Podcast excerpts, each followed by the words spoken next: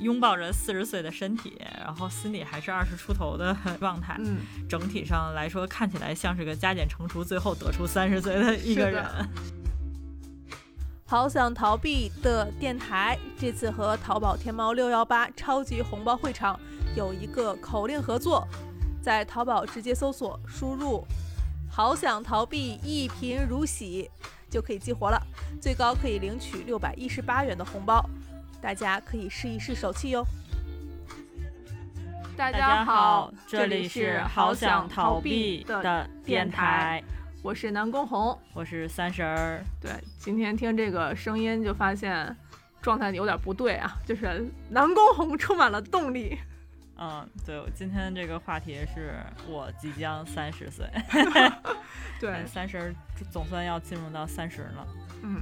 所以咱们今天的话是面对三十儿的三十而立。对这个话题为什么想聊呢？先从这儿说起，就是最近我有点厌世，妈呀，还有俩礼拜我就三十岁了，彻彻底底的进入到这个 古人云三十而立的状态里了。嗯，但是我现在一点也不想立，我立不住。你确定这不是五月病的后期？我确定不是不是，啊、就不是五月病的症状。就我不会把它赖在这种什么疲惫啊、懒惰呀，我觉得这是长久以来就是我提前给自己设立目标，嗯，五年计划、十年计划未能达成的状态。哦，所以这是个大五月病嘛，这不就是？这个是话题，我一听我就特开心，因为我是过了三十岁的人了。就姐是过来人，姐过了这个坎儿，看你这个小朋友，我来开来开导开导你。对，嗯当然也没准儿就俩人聊聊聊，就发现都厌世了。你现在先保持你这个豁达的心态，来，姐你现在已经过来了，对，姐已经三十二了，好吗？你也就比我过多过两年。对，两年也是两年的，三年一个代沟呢，好吗？咱，嗯，你人生中什么时候第一次对三十岁有这个概念？十八岁三十岁的概念是什么？就是上学的时候，嗯有关这些什么那个三十而立、四十不惑的东西，纯粹就是书面语言记下来了。但是我第一次对这个三十岁有一个危机感，或者嗯说我对它有一个概念，是我们全家一起出去玩儿，嗯然后我妈去逛商场，我跟我爸在外面等她，嗯我们俩就忽然聊到说，我爸问我你对你未来有什么想法？嗯，因为那个时候十八岁，马上要高考，已经进入高三了。对，所以我爸想知道我在考虑什么，嗯想选哪条路。嗯，因为那时候摆在我面前其实有两条路，然后他说你想想怎么选啊？我想怎么过？我说要么就是普通的结婚生子，要么就是如果你觉得你有能力，你想创造些什么东西，那你三十岁是不是应该创造出来这个东西，嗯达成这个而立这个概念？嗯当时一下就是哇，三十岁要么结婚生子，要么就是自己能立立得住阵脚，嗯创造出一个只属于我自己的东西，或者我能实现自己某一个小一点的价值。然后就跟他说，说我肯定选后者，嗯我肯定选择我自己能创造出来什么。所以那时候三十就变成一个时间节点，一个非常大的时间节点，是我来验证我是否有能力去反对我爸的父权对我的安排。然后这么沉重的一个真的就在我十八岁的时候嗯就有这个想法，就是反对我父母对我的控制，在三十岁的时候可以达成这个目标。那你三十岁的目标那个时候有具象化的一个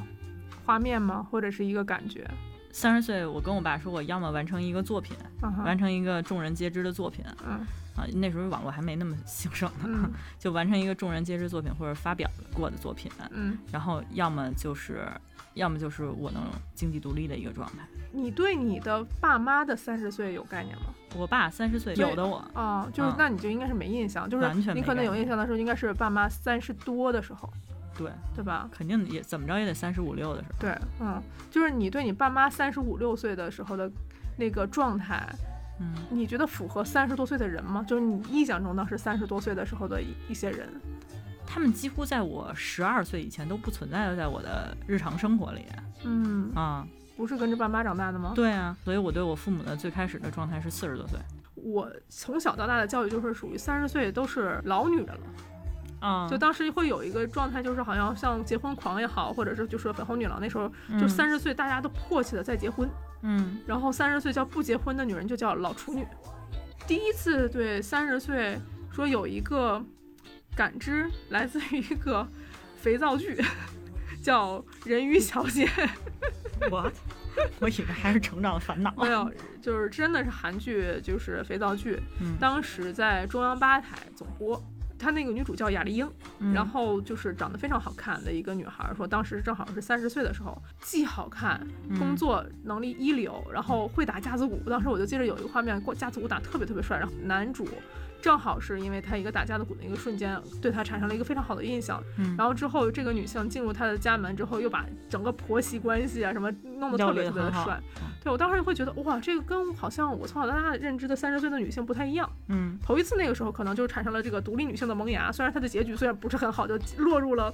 就是韩剧的窠臼嗯 在里面，但是那个时候是我头一次觉得，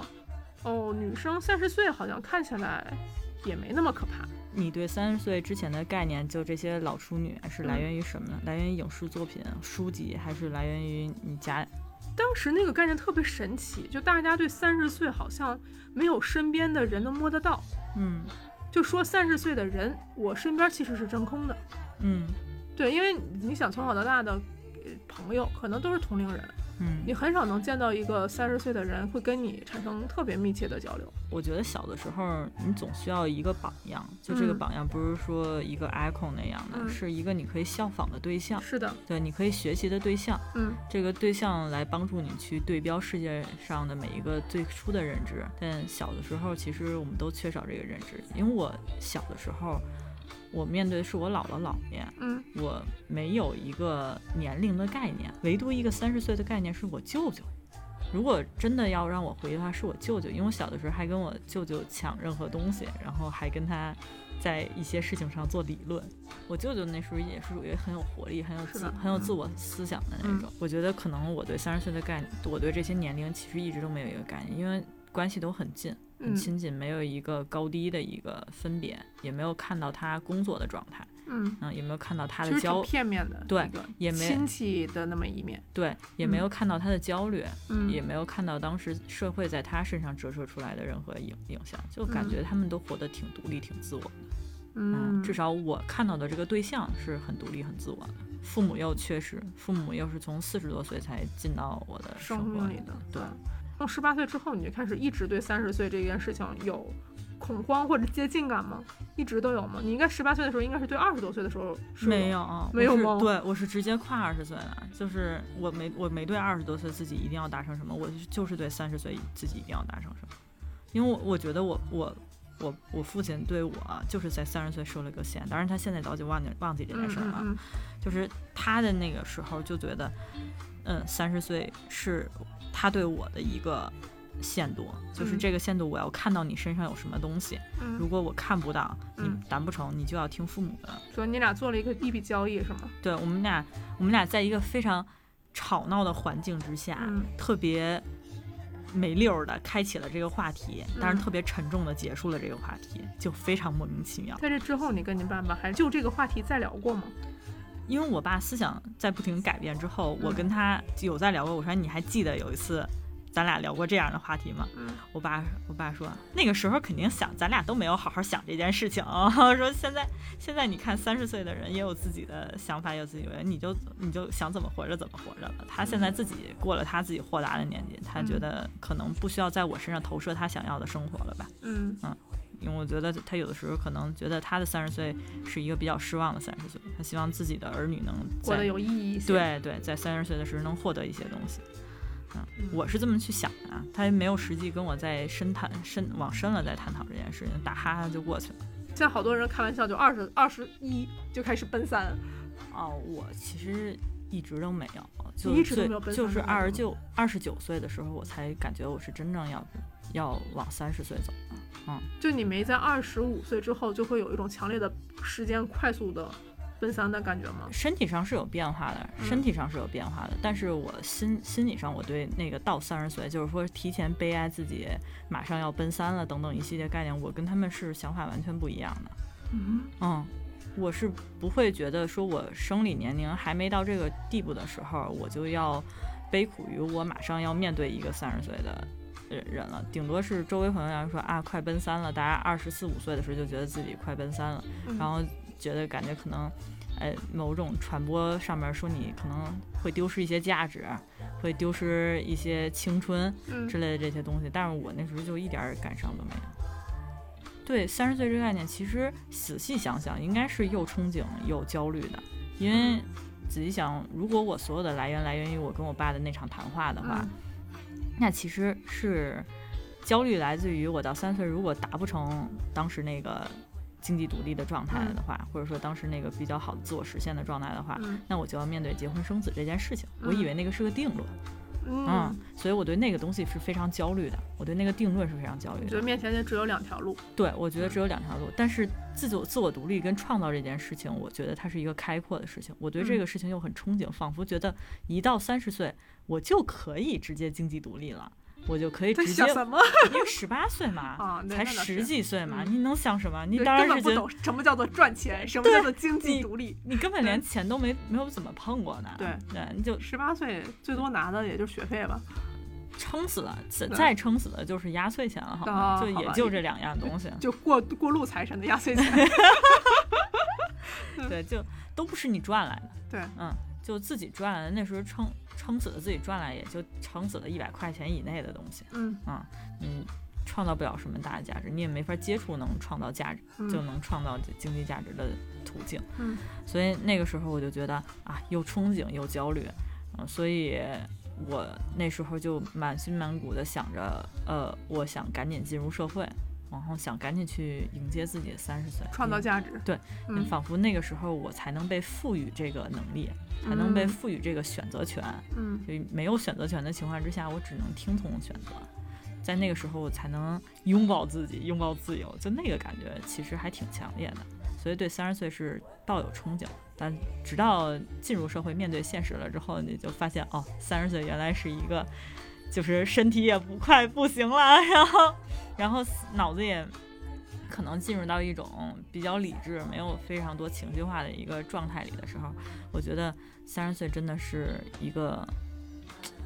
往下滚的状态了。自己从十十八岁往上，一直看着三十岁那个点是一个攀登者的状态，路上遇到什么亮闪闪的东西都想捡起来放在背包里的状态。嗯然后攀登到三十岁这个顶点之后，往四十岁走的时候，就不停开始从包里拿出这些可能路上捡来又没有用的东西，不停在写中。嗯你这个进程有点过快啊！你现在对三十而立是怎么解读的？嗯，我对三十而立的解读没有什么特别大的变化。然后还是会觉得，就是三十岁应该，呃，立足一个属于你自己的一个事件或者一个事物也可以，或者实现可以，定义你本人的对，吗？可以定义我自己的，嗯。嗯，然后也可以，就是还是会想要一个社会的认同，啊，会想要这个社会的认同回去让父母认同，因为父母到嗯现在也没有在一个很大的一个层面上认同我，你嗯还在追寻这层父母的认同，嗯。嗯，我其实现在对三十而立这个概念可能更为新一点儿，嗯就是我觉得三十而立可能是一个人格独立的时候。嗯对，就这个东西的，就是成熟不来自于社会因素，嗯对，可能说别人怎么评价你，别人或者是父母怎么评价你，嗯而是三十岁可能应该到达了一个跟自己和解，嗯自己能了解自己即将面对的，可能失去的，嗯。然后但是他会比较独立的处理这件事情，嗯。对，是具有这样能力的时刻。嗯。我觉得，因为三十岁可能大多数人不一定成家，嗯。但是已经拥有了自己的生活规律嗯。和生活习惯。嗯。对，那无论是跟人的互动，还是说自己独处的这些时刻，可能都已经开始成规律化。嗯，呃或者成为自己的生态状态。对，有一个自己的生态状态。对，嗯我觉得这个可能是现在我对三十而立的一个认知吧，就是。嗯因为在三十岁之前，我自己其实恐慌是来真的来自于二十七岁。我上嗯次也说过这个事情，好像在电台里头，就是因为真正其实说从生理上下坡路嗯是从二十七岁开始，嗯对，但是这个事儿在就是在我知道这个事情之前，我都不觉得是真的。对，我觉得三十岁，我眼中看了很多三十岁的人，还是充满着干劲儿，不断的在拼搏，嗯还在就是各种就是使劲儿的向自己的欲望靠拢。就哪嗯怕现在，其实咱们社会焦虑上说的很多东西，说来自压力，还是起码那坎儿还在三十五岁那儿。那对，我觉得三十岁还是有在一个进程中的状态，它不是一个终止。嗯但二十七岁可能会面临一些说体能上的一些变化，是从生理、荷尔蒙、激素这些事情开始面临。三十岁，我说实话，我过三十岁的时候，几乎什么事儿都没有发生，是一个非常普通的一年，嗯就是他们都没有我啊三十岁之前任何一年让我来记忆中对自己的认知来的深刻。嗯但是那一年突然发现，哦，好像如果我什么都不做，嗯似乎这个三十岁就会变成一个模板，嗯不断的往下延续下去。就是三十岁这一年已经达到了一个平和。就如果我现在保持这个东西不动，嗯好像我可以一直把它延续到四十岁，嗯对，然后觉得哦，这样的人生还可以，嗯。嗯，好像到了是这个是一年，它它它好应该算是一个平台期，嗯，对，就你已经进入到这个状态，你已经接受这个状态，并且觉得这状态其实还可以。我感觉这个是一个像像一个平台吧，嗯。就是，嗯，我可以在这儿休息一下，就是进入到了一个平台期，然后你的选择非常非常的多，嗯在这个平台期，因为是平台嘛，它就不是说往上只有往上走或往下降的一个地方，你会发现这是个平原，你往哪边走嗯都可以。嗯嗯，我觉得这是我的一个三十岁的一个就而立，相当于你是立在这个平面上，你看的是四周，嗯，嗯我觉得咱俩嗯还是看问题的角度非常不一样。嗯你还记得咱俩上期聊电影，然后聊到说，嗯，我们会跟别人介绍自己，就是喜欢的东西喜喜欢的东西、喜欢电影，嗯，你就会非常内观。对，我就是一个外观的人，嗯嗯，就好像对于三十而立这个概念来讲对讲，我还是从咱俩内观去想对你还是内观去想，我还是外观去想。我现在已经非常接受三十岁肯定会非常平淡这件事情了，就没有想象中的惊心动魄。呃，对他没有没有想象当中的，不是没有想象当中的有那么有节点的感嗯觉。就我是一个很喜欢仪式感的人，对所以我没有就三十岁是我没有任何计划的，甚至于说我在马上要面临它两个星期，并且这次我生日还赶上端午节 哦，对，啊，就按理说我可以申请一个比较长的假假期，我可以嗯出去去让自己。留下一个深刻印象，但我现在一点计划、一点想法都没有，我就觉得就来了就来了，然后就过过去就好。因为最想实现的事情，或者说曾经一直把它当做目标的东西，其实在这一年不可能实现了。啊，那也好，那就也这样吧。然后有时候也会在想，我今天才开始想，我要不要为这件事情计划一下？最后临门一脚是跑一对对对对，双子座嘛，就对啊，对嗯就就是直接去计划这件事情，甚至于直接去出行干这件事情也没有问题。然后就是在想这件事情的时候，我忽然发现我没那么大冲劲儿了，啊嗯我没有那么大冲动了。如果搁我以前，搁我呃二十八再往前，我肯定有冲动，会立马去计划一件事情，嗯然后立马去实现它，嗯然后让它在这个节点发生。然后嗯我觉得啊，收获好多东西。嗯但我现在真的没有这个冲劲儿了，甚至于说可能会考虑很多事情，觉得啊，做也挺累的，干脆就不做了，平滑过去也就过去了，也也挺舒服的，也挺舒坦的。嗯，如果要真的是内观的话，其实是一个非常好的一个接受自己这个状态的时间，但只不过是现在对于我来讲，我觉得选择很少，就没有到达你那个平台期，你觉得选择很多的那个状态。嗯，因为可能我对自己的要求怎么讲呢？就我没有一个定式要求，就我没有你的道路。这个事情达成的方式有太多种，然后嗯到其实真正已经现在达到自己想要的这种就是一部分了。嗯那经济的这些很多事情，就往前慢慢走就好。嗯然后真的实现这个事情呢，其实都不是说现现在已有的道路。嗯我觉得就是道路千万条，健康第一条，对，就变成这种这种感觉了。然后有可能是因为创业，其实现在也是在这个稳定的道路上有这么一个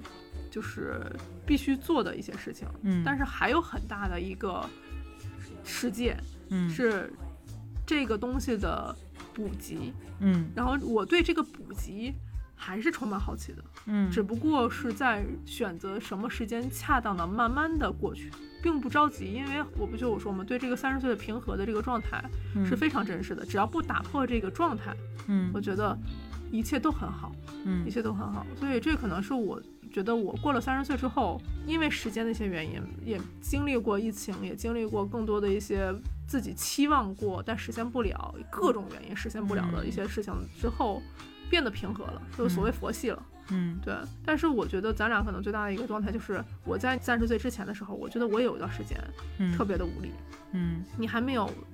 跟他那个东西和解，嗯。对，可能和解之后就是我这样，就是嗯。既有动力，嗯。但是也可能缓缓的去往前去去接受缓缓的过去的那个状态。我就嗯特、我现在是特别怕，我四十岁是不是就没有那个对这个补给的好奇心了？啊我担心的只是这个而已。啊对，嗯，我我就是对四十岁完全没有任何希望了。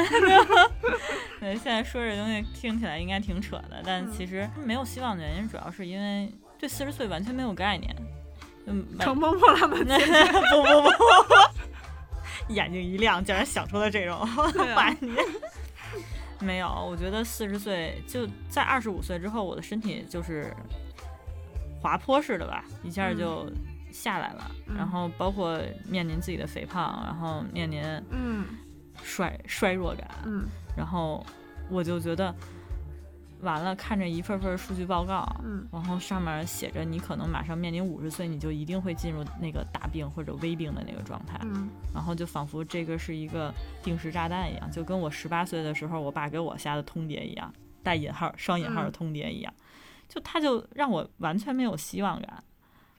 它不会让你有觉得哦更加要往前跑一跑的那个那个对点是吗？会有会有那种嗯感觉，就是我一定要使更多的去发挥自己，更多的去实现一些事情，或者说再多尝试尝试，嗯再多看看我好奇的东西。然后就这这个这个感觉就更不微更不妙了，你知道吗？就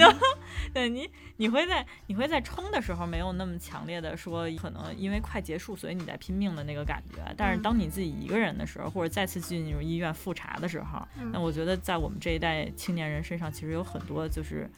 比我们父辈对比我们父辈母辈其实 嗯，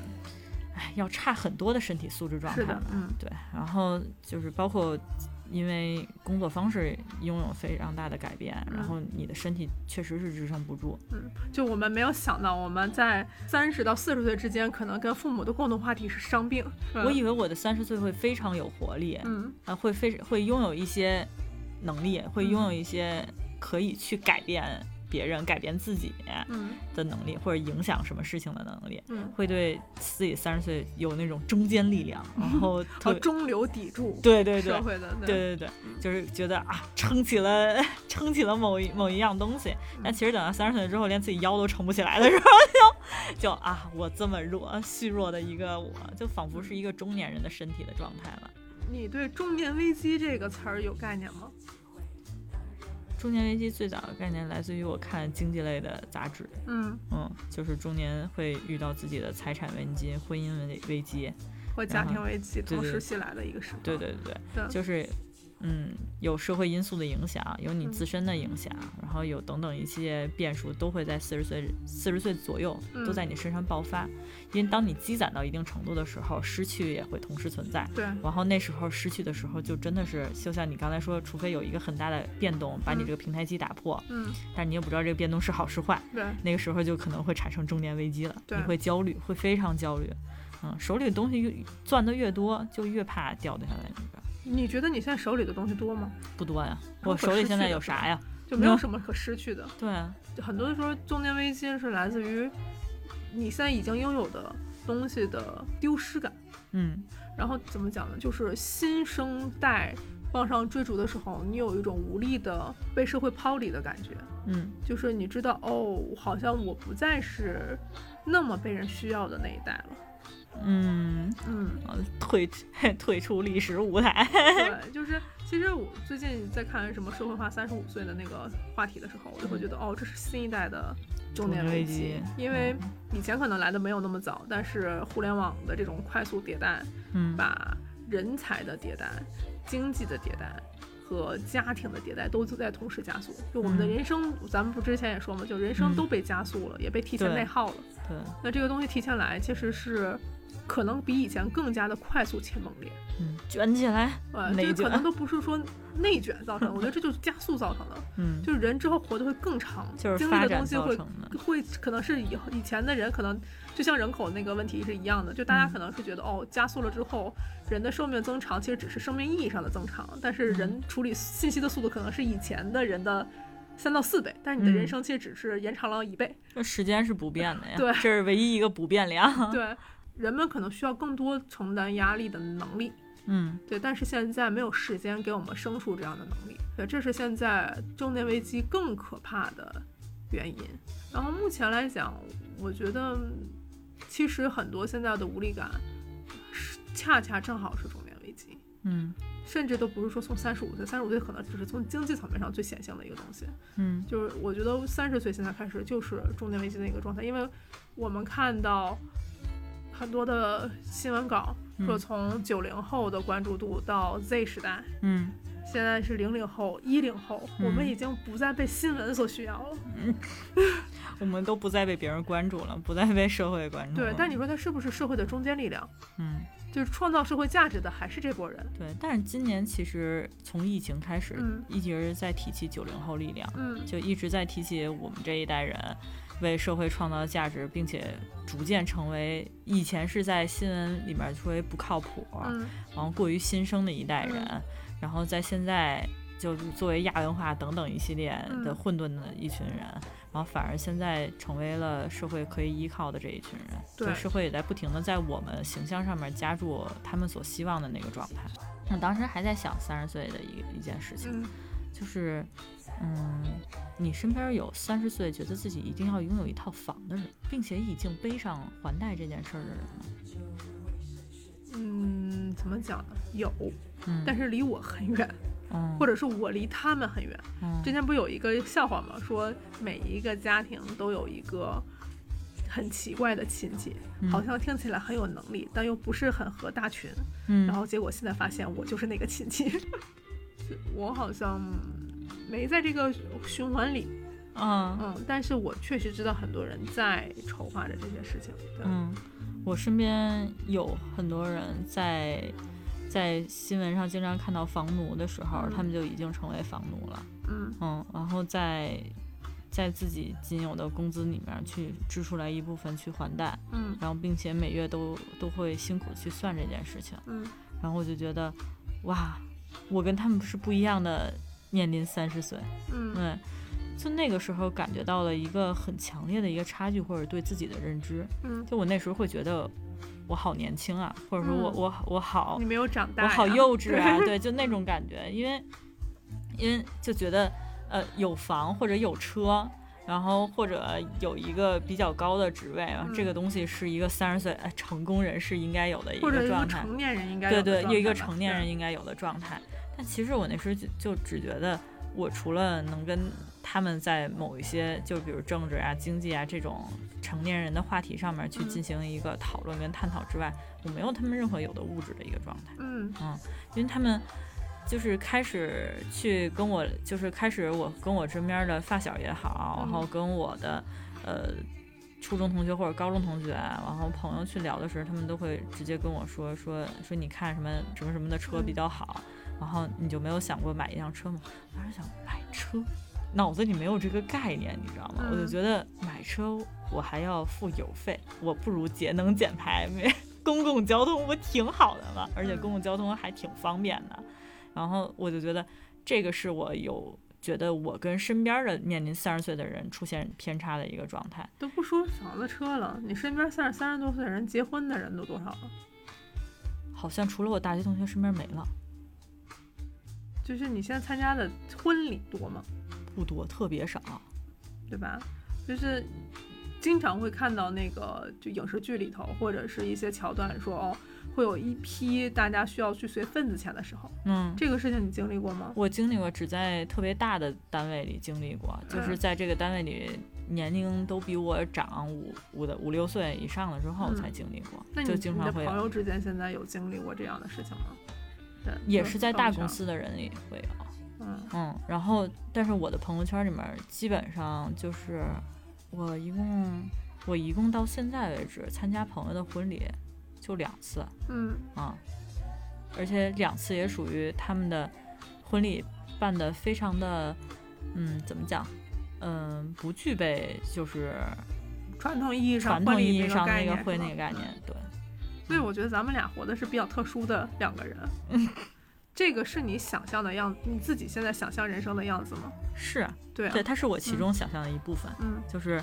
当然这个特殊不是说我想活成特殊的人，嗯我才往特殊走的，而是我想这么活着，我才成为特殊的人。就嗯这个事情一定是一定要掰扯清楚的。对啊，就像这两天不是那个，就是新垣结衣啊，就是的结婚，跟那个就是逃避虽虽然可耻但有用，一个剧促成了这个国民您好，您好，您的老婆和您的老公结婚了。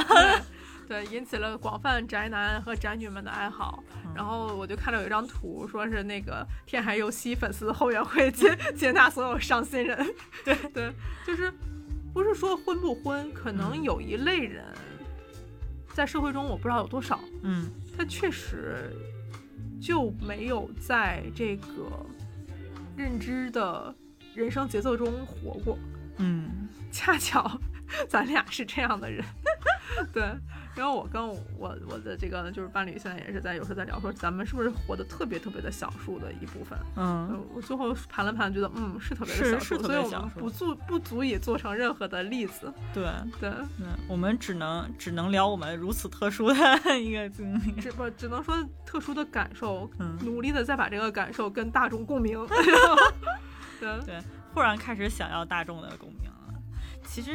也没有那么想要，我觉得反而是，反而是这份自己一直在寻找的事情获得的特殊感，然后就是能遇见朋友，能遇嗯见你我，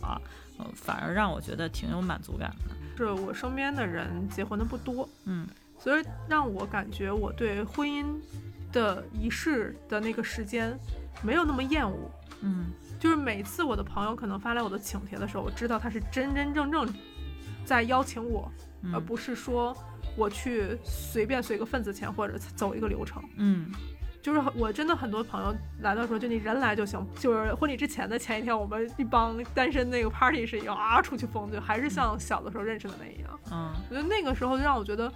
是全身心在祝福一个人走入另外一个人的人生，然后这个人可能进入到我们的这样的一个生命节奏里。我嗯每次其实特别的高兴，嗯，但是大家又知道我不是一个喜欢参加仪式的人，所以都会慎重的来请我。所以这个事情让我觉得我真正筛选出来了懂我的人在接近我的生命。嗯，大多数时间都是这样。我也是，我去参加我朋友的婚礼，嗯然后我们给他当伴娘，然后等都结束了，所有的就是老人全都照顾完了之后，嗯我们晚上就我们几个人，撑死不到十个人，嗯嗯弹着尤克里里在化妆间跟那个杂物间嗯。里，然后唱歌，然后大家哼上，她也把婚纱给脱了，她老嗯公也都脱了，老公我们也都早就认识了，然后一群人就在那儿累累的，但是嗯还想唱着歌，还想过着悠悠闲的年轻人的生活，就感觉结婚这件事情也没有成为他的某一个节点，嗯，也没有成为我们某一个节点，仿佛就是今天跟办了一场聚会一样，对，大家来这儿来这儿说说说说笑笑，然后一起哭了一鼻子，嗯。然后觉得觉得啊，天哪，我我可爱的人儿成别人的了，然后就这个感觉，就以后可能可能现实意义上会会默默的想一下，可能之后不能经常邀请他出来玩儿了。就。重色轻友，对，也不是，就是就是他可能会在别人身上一个有一些地方对更重要。降临一个更强烈的依赖感啊，嗯因为以前可能依赖感来源于朋友每天交流啊，嗯然后出去玩儿，为某一个兴趣而冲动啊之类的嗯这种事情。但是如今有一个人能陪伴他这么久的，或者说超过二十四小时的这去陪伴他的时候，你就觉得啊，我被降权了呢。对呀、对，就就是就会有一点那种小失落，但是其实那个小失落还好，那小失落是在喜悦里而产生的一个失落，所以就觉得啊，可能我身边朋友也是一群比较特殊的人吧，他们也没有在大轨道上非常强烈的去让自己进入到一个什么样的状态里，进入一个规定的、既定好的状态，不是自己想要的一个状态。所谓的大轨道，嗯我有时候想，是不是都是大家臆想到的？嗯其实真正发生的时候没有那么的嗯，普普遍，因为每个人都是特殊的。每个人其实都有个例，嗯然后大家都是依照着大大轨道的那个方向在走，嗯但其实很多人想要自己努力变成大轨道的样子，嗯却没有真正的问过自己内心里头的那个点。可能我们只是懒得向大轨道靠近，因为懒活出了一个，就我真的是这种感觉，就因为好多时候啊好麻烦，然后自己想问了一下，啊就不想了。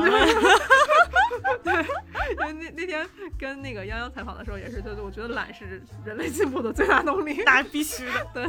对就是我懒还是科技发展的最大动力。对对对对对所以我们这帮懒人如果知道这个状况的来讲的话，那可能距离大轨道就会有一种莫名的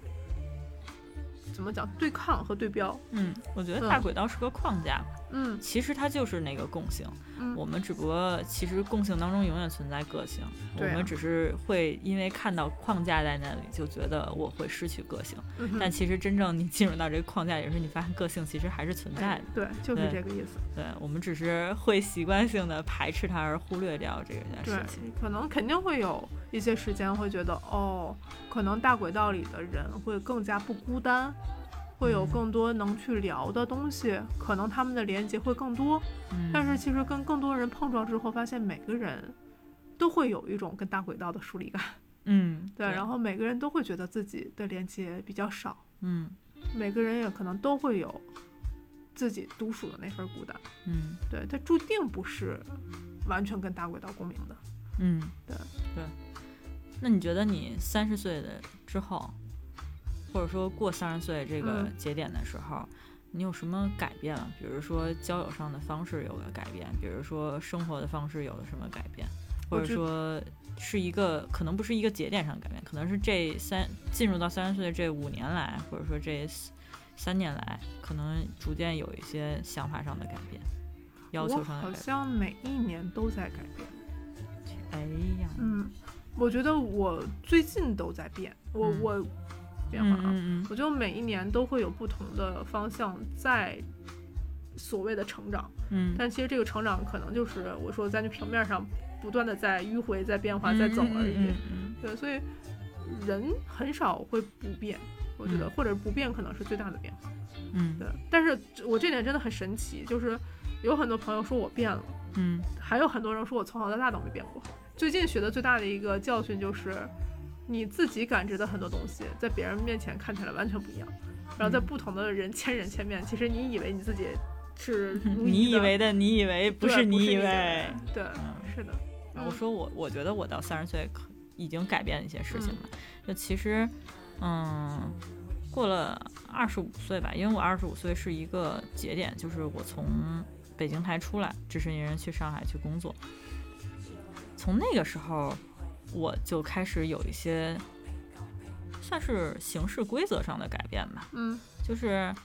开始学会打开自己了。我以嗯前其实是一个特别包着自己的人。嗯我会有有很多自己的门槛儿，包括交朋友啊，包括说跟别人聊任何事情啊，嗯然后包括说话的方式啊等等一系列，其实我有很多给自己的限定。但是好像跑到另外一个城市之后，我就可以放开很多，我就不再去让自己在我以前设计的那些规定里面。设计那些要求，就提几个具体的，比如说以以前觉得跟一个人能聊天儿，他嗯。必须也得看漫画，也得看看动画，嗯，然后也得了解到我能了解的那些东西，我才能跟他有共同的话题讨论。反而是在二十五岁改变了这个环境之后，我觉得其实跟谁都可以聊天儿，嗯。啊，聊什么都可以，或者交朋友这件事，以前会觉得，呃，朋友越多越好，不要让自己孤单，嗯然后哪儿哪儿都能有朋友。也是从那个之后，我觉得快到三十岁的我需要甄选我身边的人了。嗯我需要我需要去谨慎的去把自己的时间嗯放给那些珍惜我和我也珍惜的人身上。就嗯那个时候就发现，开始在一些非常重要的事情上有选择性。我以前是真的挺没选择性、挺没溜儿的一个人的，就我不会去考察，我不会去观察。我也不会去在这个事情上有特别多的思考，真的是特别随性，以至于老被我妈说你这人怎么那么缺心眼儿啊嗯之类等等的。就到那个节点时候，我我才开始发现，嗯，时间这个东西在我身上有印记感了，有一个非常重的痕迹，我觉得它我能感受到那个流逝了。我以前是感觉不到的，是多大的时候？二十五啊，嗯嗯，我感觉到流逝了，非常非常快，嗯我感觉到有一种分秒必争的感觉了，甚至于在高考的时候，天天在喇叭里喊的那个高考学生分秒必争，嗯我也没有任何实际的感觉。直到二十五岁的时候，真的会觉得一天就仿佛之前是过半天一样，嗯然后觉得，然后再到后来二十七八岁的时候，觉得一天就是一小时，这是的过去的一小时，这个我觉得应该是一个共同的感觉。嗯。嗯就觉得飞快，我也不懂它为什么那么快，我现在其实都没理解。就我就觉得它飞快就度过去，然后我就开始觉得我必须得珍惜了，嗯我必须得做选择了，嗯我必须得去面对这些东西，得去好好思考了，不能是任由的一个状态。所以那个时候就开始想的很多，然后开始有一些顾虑，然后开始变得不是那么的爱随意说话了，然后会有选择性的去回答一些事情，然后会选择性的去，呃，把自己的心情或者把自己真正想交流的东西藏一藏。就是从那个时候发生了一些我实际去处事、去面对人的一些改变，是挺强烈的一个改变。你强烈到我从上海回回家回北京面对我妈的时候，我妈说你变了好多呀，你跟你小时候完全不一样了，就是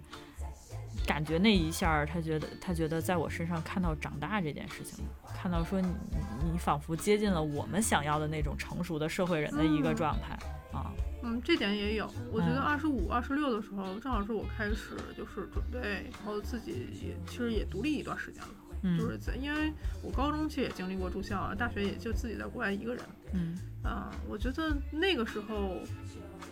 嗯，怎么讲呢？可能在校园里时间流逝确实没有那种特别强的感觉。嗯出了校园之后，明显的时间就开始加速了。嗯就是，尤其是自己自己一个人在社会，在没有呃父母任何的影响的那个状态下，嗯你可能对家的概念就没那么强烈，嗯。然后头一次会觉得自己是一个独立个体，嗯。然后选择特别特别的多，嗯。嗯，决策需要动脑子的东西特别特别多，然后那个时候还会很会容易集中做事情，就经常一件事儿，呃，沉浸下去出来，感觉其实你过了很久，但时间就就是两三个小时，嗯。一天能过很多很做很多很多的事儿，然后那时候会有一种时间即快又慢的感觉，嗯然后到了二十七岁之后，我就特别强的一个状态，就是一天好像就是在北京出去回来，出去回来，嗯一天就没了。嗯嗯嗯就是也可能是因为我说现在大家太碎片化了，嗯就是以太咱们太多的时间可能用来刷手机，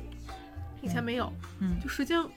都是五分钟、十分钟、十五分钟的就对，打碎了，就没了。对，以前好像很少说有一些事儿让我是五分钟、十分钟的做。嗯即使工作的时候回邮件，也是早上一波时间，晚上一波时间，嗯不会说每天都在盯着，嗯回 QQ、回微信，嗯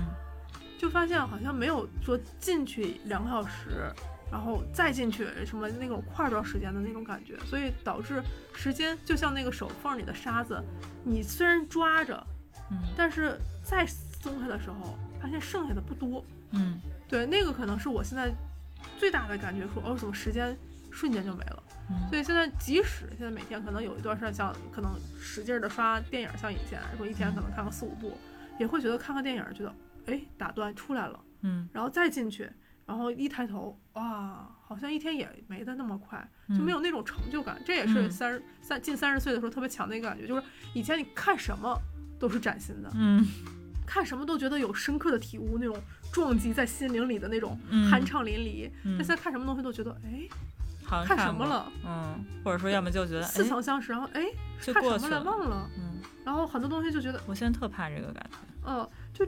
以前就觉得看什么东西我全能记住，回头全再复述一遍全都有。现在有的时候就觉得，哎，是这个事儿对我不重要吗？怎么嗯脑子里有点儿忘记了？记得可能更多的是逻辑关系，嗯而不是那种感性的冲动。嗯对，然后这就是那种感性的时间好像碎掉了，在生、嗯在生命的流动里头。嗯对，这个应该是在三十岁左右的时候突然出现的，嗯然后用了。我现在又用了一段时间跟他去融洽，但是今年我特别强的一个有一个感觉，就在今年前一段时间，嗯我是个精力极其旺盛的人，嗯我很少有时有在生命中里有时间会不知道自己想干什么的。嗯我在五一期间，因为这次不是也提到说我妈妈没来嘛，五嗯一期间的时候我就把时间全留给自己了，在家去补一些我之前没看过的东西，完成一些之前要补回的功课。嗯有一段时间，我在一个下午看完书之后，我突然发现我没事儿做了，就不是说我的 to do list 上没有，嗯而是那个时间我觉得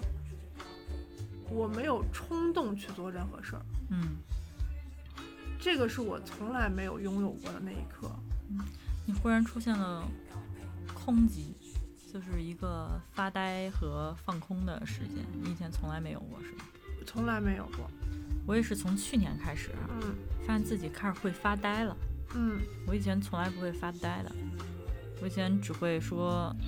愣神儿，嗯。但愣神儿的时候其实是在转一些别的东西，然嗯后而且愣神儿时间非常短，嗯然后立马就回过神儿来，然后继续去干别的事情。但我头一次会非常明确的意识到，我现在就是想发呆，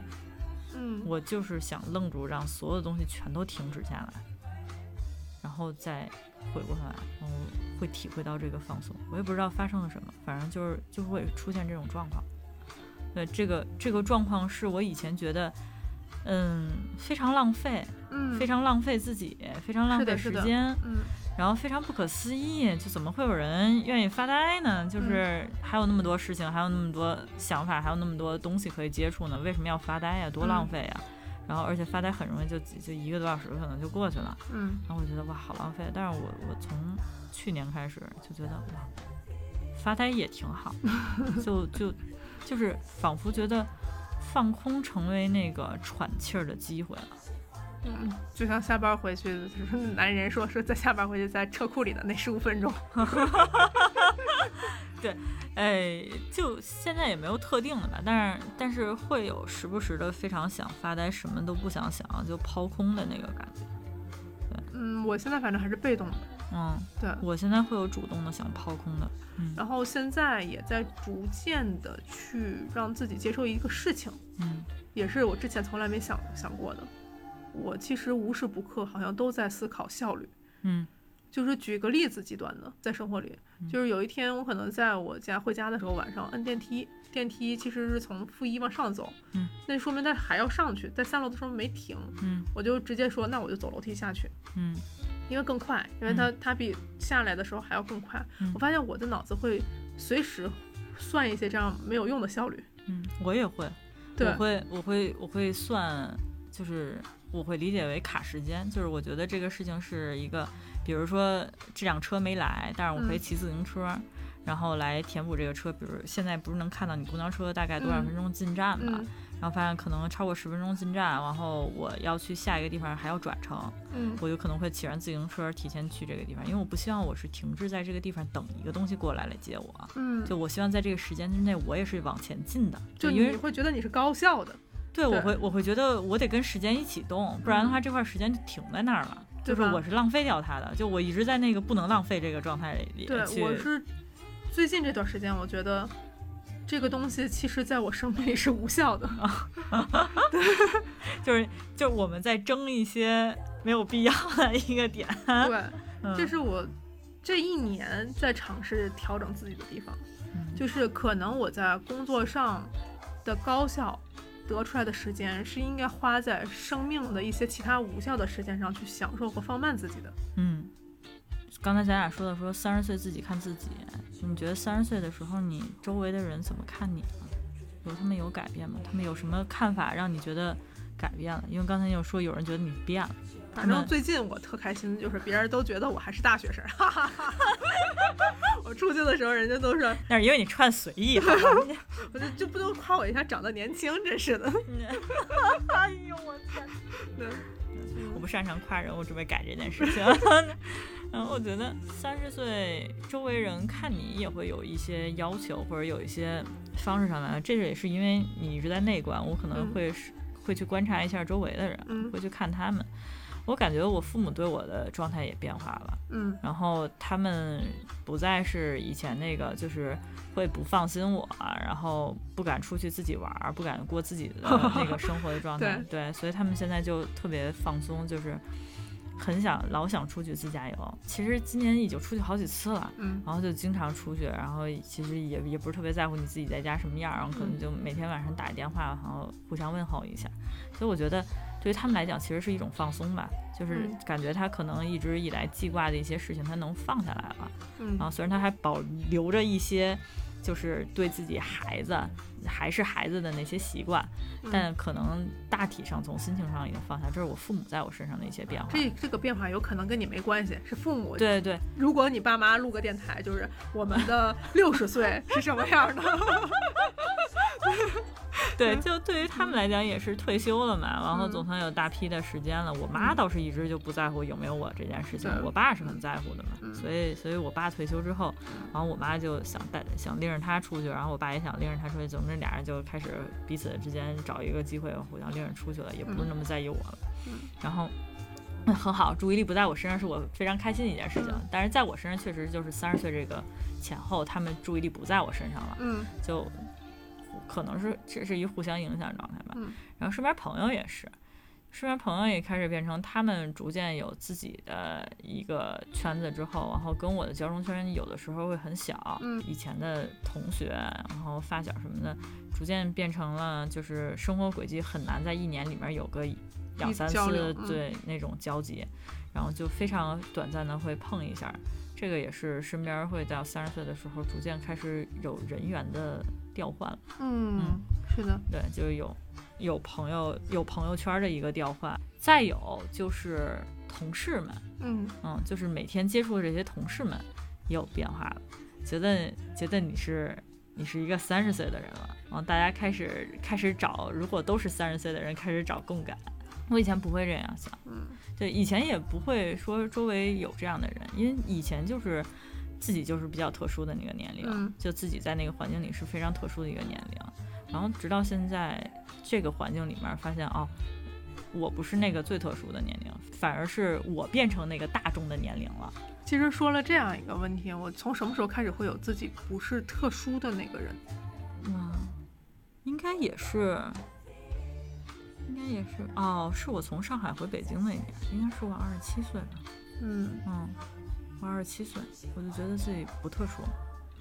就觉得就觉得我是一个普通人。然后由于我那个时候有很强的焦虑情绪，恰巧碰到一个跟我有一样焦虑情绪的同事，后来成为朋友了。嗯我们俩在彼此的这个 焦虑互助当中，嗯互相很丧的对对方说说，当你意识到自己怎么都不能达成自己的一个目标，他不像过去考试一样给自己定九十分，努努力就可以到。嗯给自己定一百分，可能努力也可以到。嗯现在就是给自己定到那个目标，或者自己看到好的东西，但自己怎么永远都达不到。那个时候开始觉得我不特殊了，我不是那些我想象当中可以达成一些很很好的事儿、很棒的事儿的人了。嗯我是一个中庸的、普通的芸芸众生当中的其中一员。嗯我给自己拔高的那些思想上的东西，我拔高的那些看起来很特殊的东西，其实别人也有，别人也是这么想。很多个像我一样的人这样生活着，只是我平常屏蔽了这些事情，没有接触到他们，我没有一个出口，没有一个渠道去接触他们，所以我觉得我特殊，是我看不见，我才觉得我特殊。后来我看见了，我就明白了啊，我如此普通，如此质朴，然后就开始想做一个质朴踏实的人了。就不会说我想去想去拥有一个顶尖或者拥有一个呃高度带来的一个嗯特殊感了，我就开始觉得质朴质朴的生活，然后踏实的这样去走，也是一件非常好的事情。还有一个特别明显的一点，我开始不比较了。嗯对比这个东西，有一天你放弃了，或者说你觉得你不需要对比的时候，嗯你就开始跟自己自洽了。嗯嗯，你就开始接受自己。但很多人会把它称之为接受自己的无能为力，但我嗯其实我更愿意称呼为知道自己的边界。嗯，就我能清晰的摸到自己，我现在能做到哪些，我的精力可以达成哪些事情了。那个时候我觉得其实更舒服了，更更舒更平坦了。就是我明白，可能有的地方是我的突破口，有的地方它可能就是我可以触摸到的边界了。那我就可以做好我的精力分配了。以前其实是横冲直撞的。说到这个话题，我就扪心自问，嗯，我觉得我没满足，嗯我那种感觉特别强烈。嗯所谓天花板，在嗯心理学中定义就是天花板的一个属性，就是你眉毛碰到它，你永远不知道它在哪儿。嗯可能那个边界恰恰是人生的天花板，但我知道我还能推动它，嗯只不过我知道推动它哪一块儿让我很痛，嗯，这个痛我可以三年之内完成，但我以前可能会觉得嗯我会拼命的把它推掉，嗯我不计后果不计代价的把它推掉，嗯嗯，就我扩大它的时候带来那种成长的阵痛，嗯，我现在知道。我不想一气儿把这个阵痛承担下，嗯嗯，我我我可以慢慢的成长。就以前以前都说长痛不如短痛，我现在宁宁愿宁愿长痛。就你按摩你是知道的，就是你要不然很重，但你慢一点儿；嗯要不然你很快的时候，但你轻一点儿。很多优秀的人是对自己足够狠的人。嗯对我现在可能不够优秀，是因为我对自己很宽容。对，但我觉得每个人对痛的承受力都太不一样了。嗯我觉得如果让我说我现在三十岁，可能是拥抱着四十岁的身体，然后心里还是二十出头的 状态。嗯，整体上来说，看起来像是个加减乘除，最后得出三十岁的一个人。就包括说，无论是周围外界的人对于对于我现在有的一个状态的一个看法，或者他们能看到的东西，然后还是说我自己看到我自己现在嗯。拥有的东西，我都觉得他们可能还在一个发展变化当中，嗯他们还在冲破。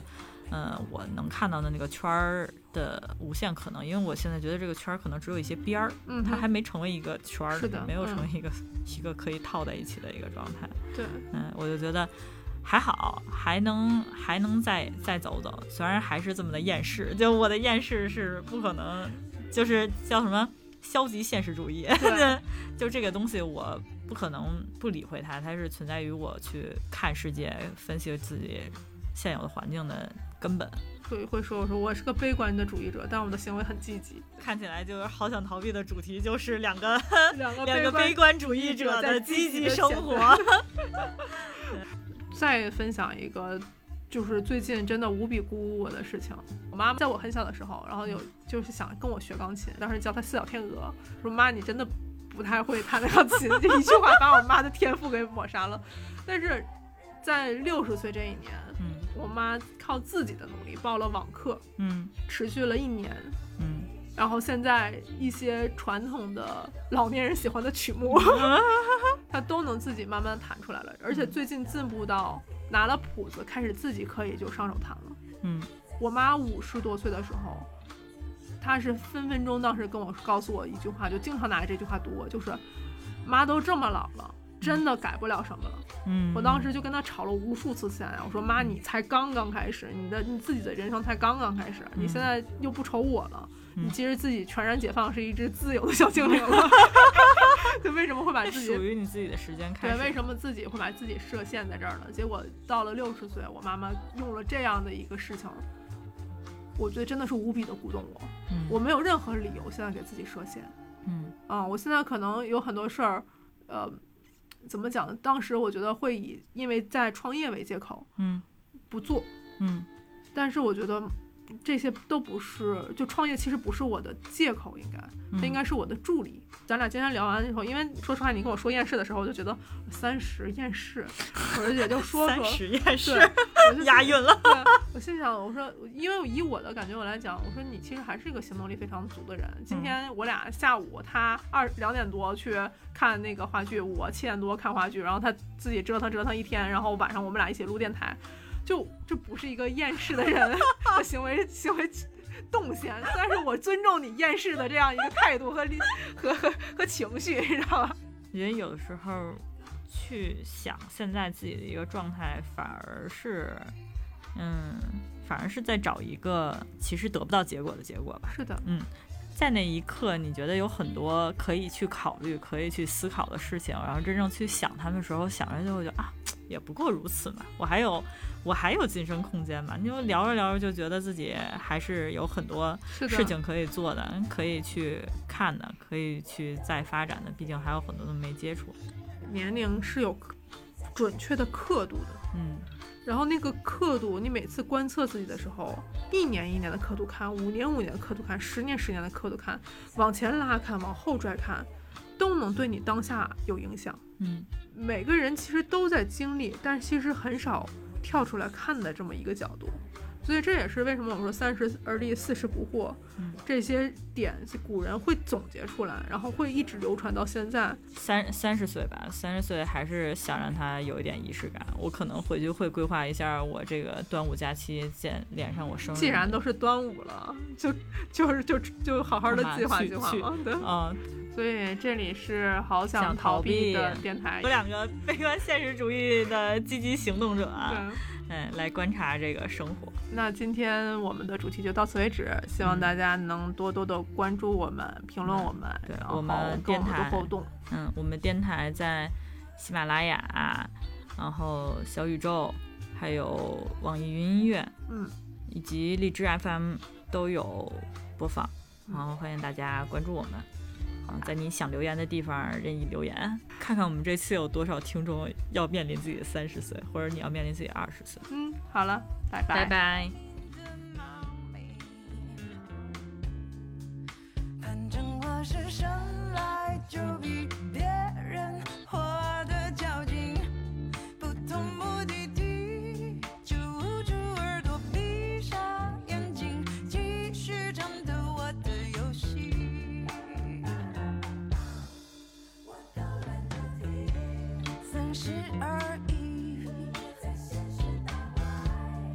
睡早起，在找 CP，我也可以化成电影。